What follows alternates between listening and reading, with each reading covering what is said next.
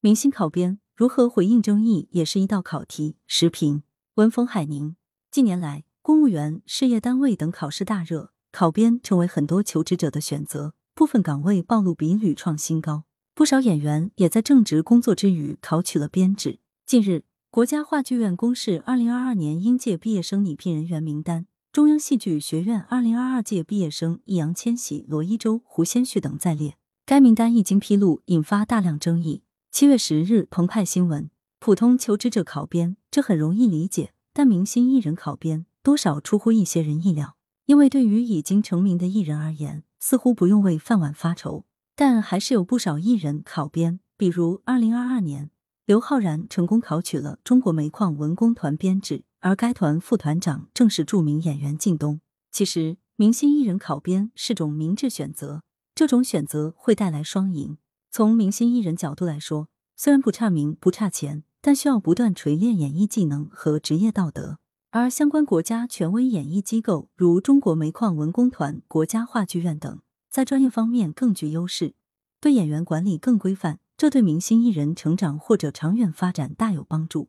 换言之，明星艺人考编不是为了有稳定工作和收入，而是有另外的追求，可能与许多别的考编者有别。对于相关国家演艺机构而言，明星艺人自带流量加入，除了能提升演艺机构的影响力，还能丰富其人才来源，优化人才结构，可更好的服务社会公众。就拿国家话剧院来说，现有演员中已有廖凡、倪大红、邓超、刘烨等知名演员。若成功招录新生代明星易烊千玺等人，既能增加国家话剧院的热度，也能优化演员年龄结构。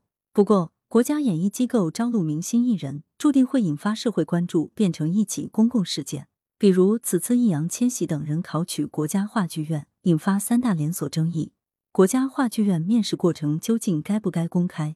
易烊千玺是否为非在职人员？能否开公司？易烊千玺高中是否被违规录取？对于相关争议和质疑，有法律人士进行了解读，也给出了自己的意见。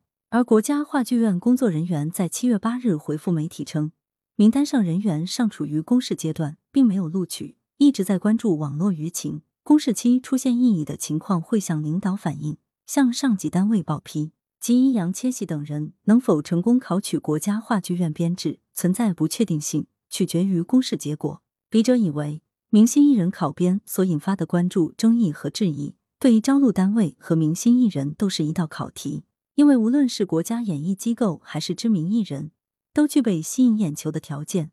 既然具有较大社会影响力，就应承担相应社会责任。对国家演艺机构来说，只有关注并回应所有社会质疑，公平、公开、规范操作，才能维护其社会形象。对明星艺人而言，同样如此。要想成功考编，就得积极回应所有质疑。只有用真凭实据消除社会质疑，才有望达成心愿。并给自身形象加分。反之，如果对社会质疑不理不睬，既有可能无法达到考编目的，还可能给自身形象扣分。希望国家话剧院与易烊千玺等人都能在这次考试中得高分。